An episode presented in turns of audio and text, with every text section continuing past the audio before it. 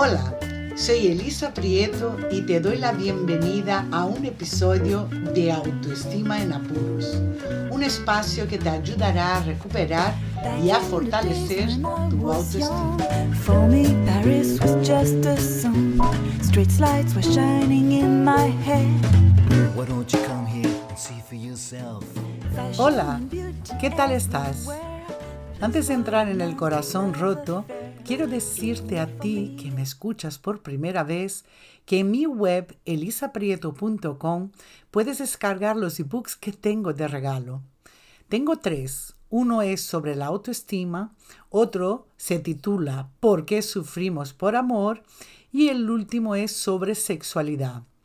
Si no me conoces, soy coach especializada en autoestima, dependencia emocional y conductas sexuales. Decidí especializarme en esto porque pase lo que pase, tengamos el problema que sea, la autoestima siempre está relacionada y se ve afectada en tu día a día, en tus relaciones y también en tu vida sexual. Es de suma importancia trabajar, recuperar y fortalecer tu autoestima. Tenerla fuerte y sana es el verdadero empoderamiento personal que tanto se comenta por ahí. Si no sabes lo que es la autoestima, te recomiendo que escuches mi primer episodio que explica lo que es y cómo se forma. Todos mis episodios giran en torno a ella, nuestra querida autoestima.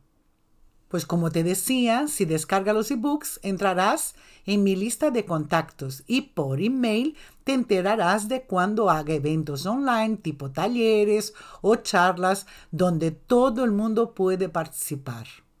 Corazón roto, partido, en pedazos, hecho añicos, herido, destrozado y muchos adjetivos más, pero todos ellos significan lo mismo, dolor. Y ese es un dolor real, insoportable, pero que ningún analgésico te cura, te quita este dolor. Pero ¿por qué duele tanto el desamor? Creo que hay tantos motivos como personas hay en el mundo. Si lo que sí hay en común es que hemos perdido algo, y algo muy importante para nosotras. Puede ser la pérdida de amor, de aprobación, de compañía, de amistad, sexo, afecto, protección, proyecto de futuro. Eso es lo más habitual. Hasta que nos acostumbremos a la nueva situación, pasa un tiempo. Este tiempo va a depender de cómo te enfrentas a esta pérdida o cambio de vida. Si tu autoestima no sale mal parada en esta ruptura, el proceso de duelo o de superación no será tan terrible ni tan largo.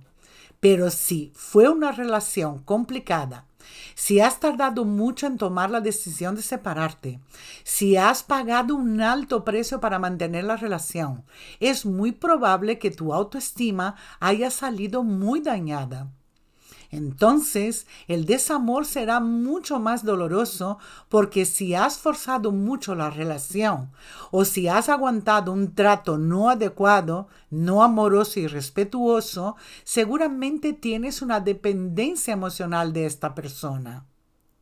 ¿Se puede superar una ruptura aunque haya un enganche? La dependencia emocional es lo mismo que una adicción, una adicción a esta persona. Estás emocionalmente enganchada a esta persona que te hace sufrir o que no te respeta o que no te quiere. Pues la respuesta es un sí grande como una casa. Sí se puede desenganchar. No será fácil porque hay que pasar por el síndrome de abstinencia, pero la ventaja con respecto ¿no? a otras adicciones es que esta es solo emocional. Tiene una parte física, que ya lo verás, pero es muy emocional. Las otras, las otras adicciones, el cuerpo se, se vuelve adicto y dependiente de los químicos o componentes materiales que tenga esta adicción.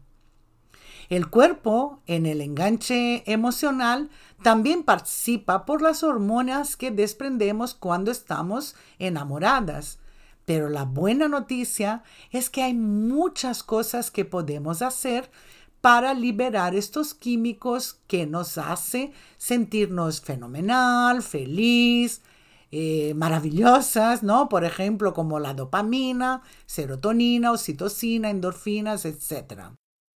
El duelo o el proceso, ¿no? De desenganche, vamos a decir así, el proceso de superación de la ruptura tiene cinco fases.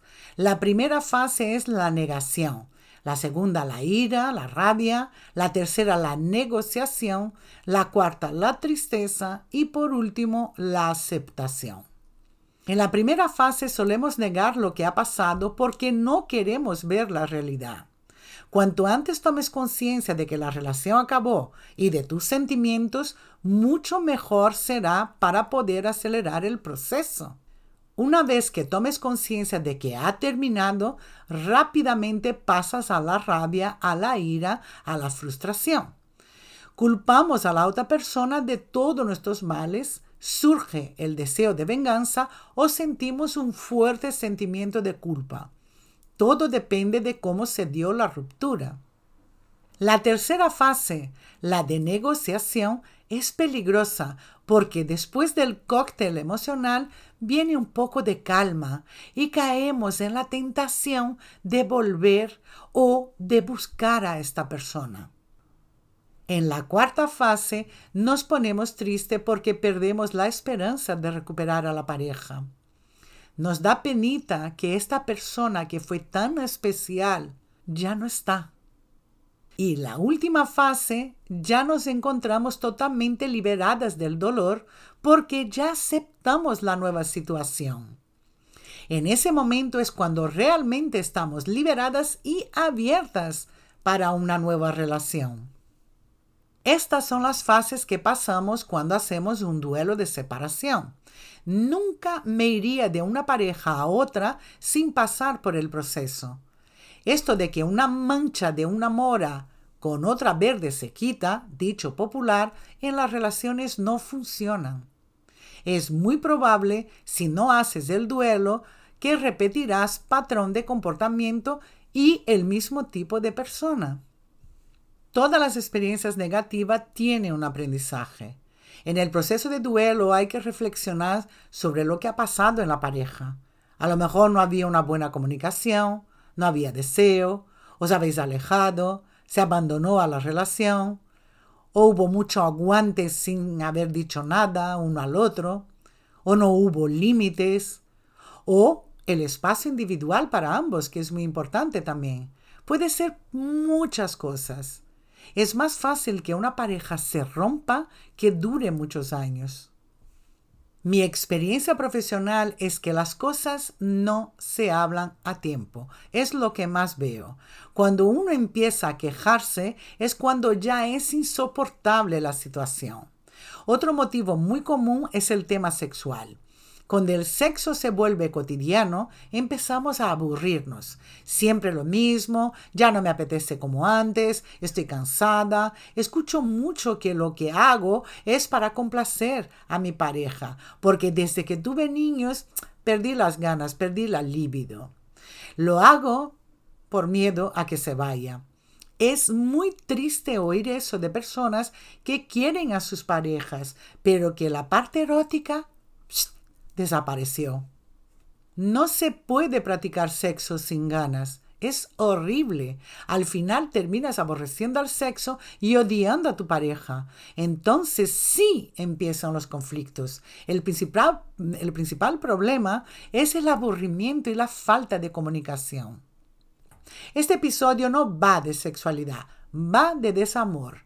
Tengo varios episodios sobre sexualidad y el ebook que te puede ayudar mucho a mejorar tus encuentros sexuales. Descárgalo si te, te hace falta. El desamor se puede curar, sanar y superar. Unas veces nos cuesta mucho y otras no tanto, sobre todo cuando vamos haciendo un trabajo de crecimiento personal o madurez emocional. Es mucho más fácil cuando hemos madurado porque vamos entendiendo que nada es para siempre, que el amor se puede acabar, que le puede pasar a mi pareja, pero también me puede pasar a mí. Nadie debe estar con nadie por pena o por compasión o por los hijos. Una pareja herida o infeliz hace mucho daño a todos los miembros de la familia. Si tu caso es que lo quieres dejar porque ya no tienes interés en esta persona, no lo dudes y hazlo. El duelo lo harás igual. Si crees que es muy difícil tomar esa decisión, pide ayuda a un profesional que te acompañe en este proceso de ruptura, en ese momento de tu vida.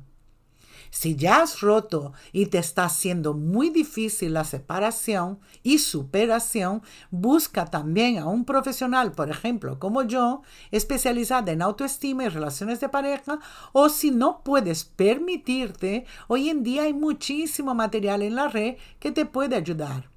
Yo misma tengo varios episodios sobre el tema y mis ebooks pueden arrojar eh, un poquito de luz a algo que no lo estás viendo. Y por supuesto que debes buscar apoyo en tus amigos o familiares, en esas personas que tengas mucha confianza. Y anímate a cuidarte, a aprender, a crecer, a conocerte, a quererte. Aprovecha esa situación para hacer limpieza en tu vida, para cambiar las cosas que ya no sirven, que ya no te funcionan. Haz cosas que nunca pudiste hacer y que te apetecía mucho. Ve a algún sitio que no conoces, cambia de look radical, hazte una escapada sola, haz algo por y para ti, exclusivamente, pero sobre todo, hazme el favor de disfrutar con mayúsculas de tu ser, de tu persona. Eres tu mayor tesoro, tu mayor valor. Recupera tu vida, recupera tu poder. Hasta el próximo episodio. Chao.